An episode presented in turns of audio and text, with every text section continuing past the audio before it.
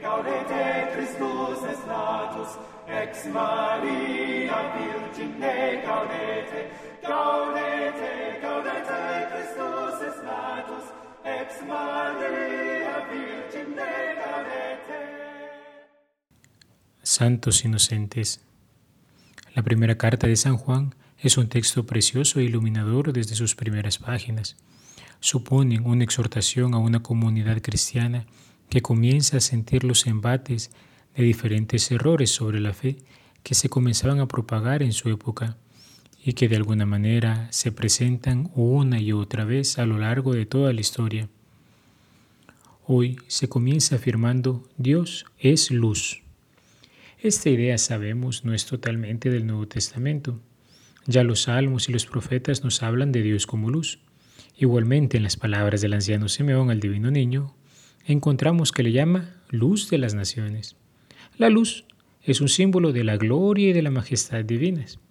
También el Señor Jesús se nos presenta como luz, en cuanto que Él disipa las tinieblas del error y del pecado.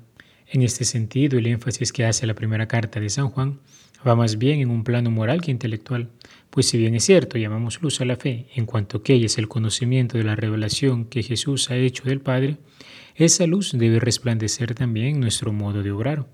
Puesto que nosotros entramos en comunión con Él, debemos vivir como Él vivió. No se puede vivir en las tinieblas y en la luz al mismo tiempo. Con estas enseñanzas, San Juan estaba combatiendo una serie de herejías que comenzaban a considerar el pecado como algo sin importancia.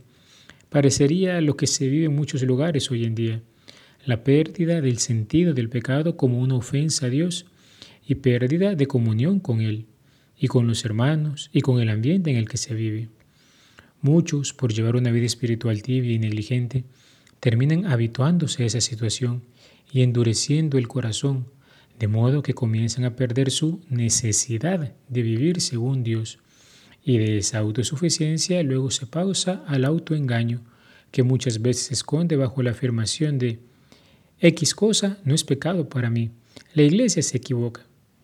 Además, también había otra herejía en aquella época que propugnaba una especie de unión inmediata y directa con Dios, como si los demás o la iglesia no tuvieran nada que ver. Se perdía de vista la importancia de la comunidad. Bien podríamos poner en esta comparación las corrientes intimistas que terminan rayando en el individualismo, que promueven la cultura del descarte. Basta que me sienta bien yo, pero ¿y el hermano? ¿Dónde quedó? Otro punto importante de estas primeras letras de la carta es el reconocimiento que todo hombre es pecador. Ciertamente, Cristo ha venido para dar su vida por amor en el madero de la cruz, para salvarnos, y por la fe hemos abrazado la gracia de la redención. Sin embargo, en el día a día experimentamos las heridas que el pecado ha dejado en nosotros. Hacemos experiencia de nuestra debilidad. Bien lo dice el Salmo, el justo cae siete veces al día. Sin embargo, ante esta situación, San Juan nos invita a no desanimarnos, sino a recordar que tenemos a Cristo Jesús como abogado ante el Padre que intercede por nosotros. San Alfonso María de Ligorio comentaba que el apóstol San Juan nos exhorta a evitar el pecado, pero temiendo que decaigamos de ánimo al recordar nuestras pasadas culpas, nos alienta a esperar el perdón, con tal que tengamos la firme resolución de no caer, diciéndonos que tenemos que habernos con Cristo, que no murió solo para perdonarnos, sino que además, después de muerto, se ha constituido abogado nuestro ante el Padre Celestial.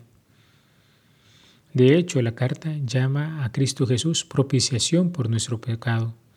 En el antiguo templo de Israel, el propiciatorio era una tabla de piedra sobre la cual se arrojaba la sangre de los sacrificios ofrecidos en expiación de los pecados. Nuestro Señor Jesús, inmolándose en el madero de la cruz, derramó su preciosísima sangre por amor a nosotros. Él mismo es el sacerdote que ofrece el sacrificio, la víctima que se ofrece en sacrificio y el altar donde se ofrece el sacrificio. Que San Juan haga énfasis en el derramamiento de la preciosísima sangre del Señor es una respuesta a ciertas corrientes que negaban la humanidad de Jesús, como la de un hombre llamado Cerinto, que negaba la eficacia salvadora de la sangre del Señor. El gran misterio de la Navidad que seguimos teniendo como eje transversal de nuestras celebraciones nos recuerda que el Hijo de Dios asumió nuestra naturaleza mortal justamente para esto, para ofrecerse en propiciación por nuestros pecados. El niño, recostado en pañales sobre el madero del pesebre, un día subirá al madero de la cruz para ofrecer el supremo sacrificio para el perdón. Al hablar del tema de la sangre derramada, nos enlazamos al Santo Evangelio, en el que contemplamos hoy a los niños inocentes que mueren a causa de la rabia de Herodes. Vierten su sangre en testimonio de Cristo.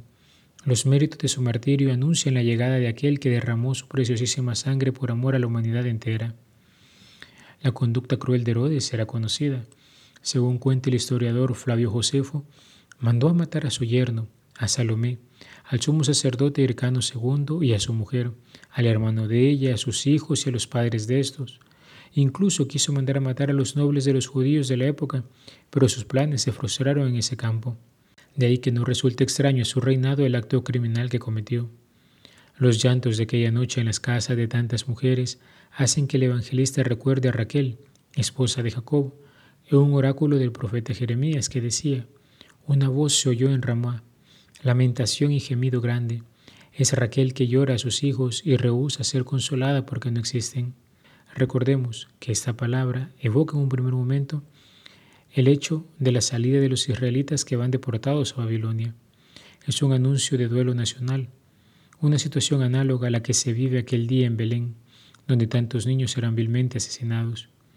Sin embargo, la colocación del texto del profeta no es simplemente para lamentarse, puesto que aquel oráculo tiene un trasfondo de consuelo, porque no solo se anunciaba que el pueblo iría al destierro, sino que Dios no le ha olvidado y que le restaurará y hará una alianza nueva y definitiva.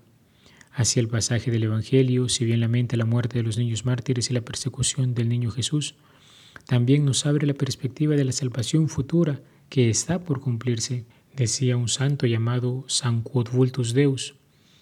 Los niños, sin saberlo, mueren por Cristo. Los padres hacen duelo por los mártires que mueren.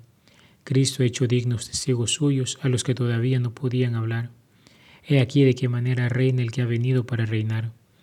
He aquí el libertador que concede la libertad y el salvador la salvación. Oh gran don de la gracia, ¿de quién son los merecimientos para que se triunfen los niños? Todavía no hablan y ya confiesan a Cristo. Todavía no pueden entablar batalla valiéndose de sus propios miembros y ya consiguen la palma de la victoria.